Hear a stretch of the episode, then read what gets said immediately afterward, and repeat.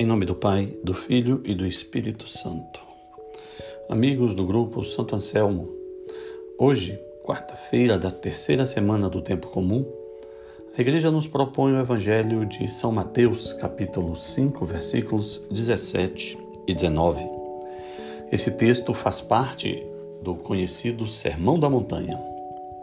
Jesus, depois de fazer algumas observações sobre a lei, diz o seguinte: Não penseis que vim abolir a lei e os profetas.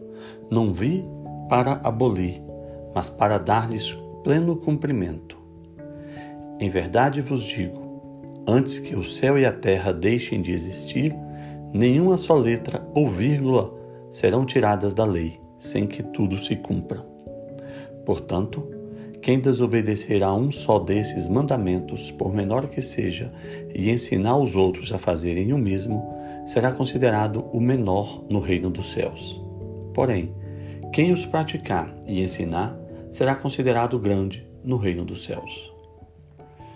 Meus caros, esse texto me traz à mente a possibilidade, a ideia, a lembrança de uma possibilidade das pessoas terem confundido a mensagem de Cristo num primeiro momento. Porque vamos nos ambientar, vamos entrar dentro daquela cena quando Jesus proferiu essas palavras. Entrar na cena do Sermão da Montanha.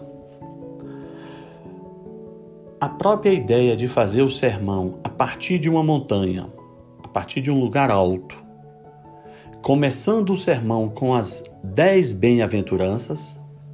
Lembra? Se você olhar lá na sua Bíblia, é assim que você vai ver a descrição do início do Sermão da Montanha, no capítulo 5 do Evangelho de São Mateus. Jesus sobe a montanha e, vendo a multidão assentada sobre a relva, ele então começa a ensinar, dizendo: Bem-aventurados os humildes de coração, porque deles é o reino dos céus. Então vejam bem. O que Jesus quer ensinar na montanha, começando pelas bem-aventuranças? Jesus quer fazer uma ligação entre as, a sua mensagem e a lei de Moisés. Você vai lembrar que lá no livro de Êxodo, capítulo 19 e 20, Moisés sobe a montanha, sobe ao monte Sinai passa lá um tempo com Deus. E quando Moisés desce, Moisés traz a lei. Moisés sobe a montanha, encontra-se com Deus e traz de Deus a lei para o povo de Israel. Aqui, Jesus sobe a montanha e proclama as bem-aventuranças. E aí fala sobre a lei, sobre o amor ao próximo, sobre os mandamentos.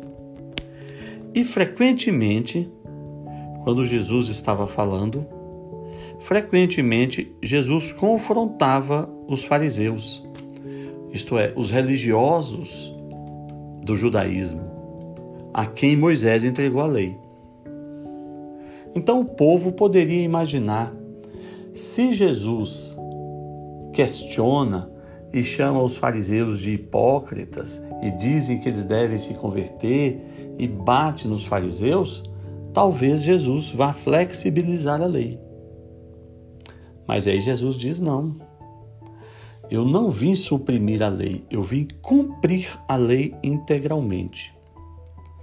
A questão é que os fariseus cumpriam apenas na aparência e Jesus vem exigir um cumprimento de coração, não só a aparência de piedade, a aparência de cumprir a lei, mas uma adesão de coração à lei de Deus.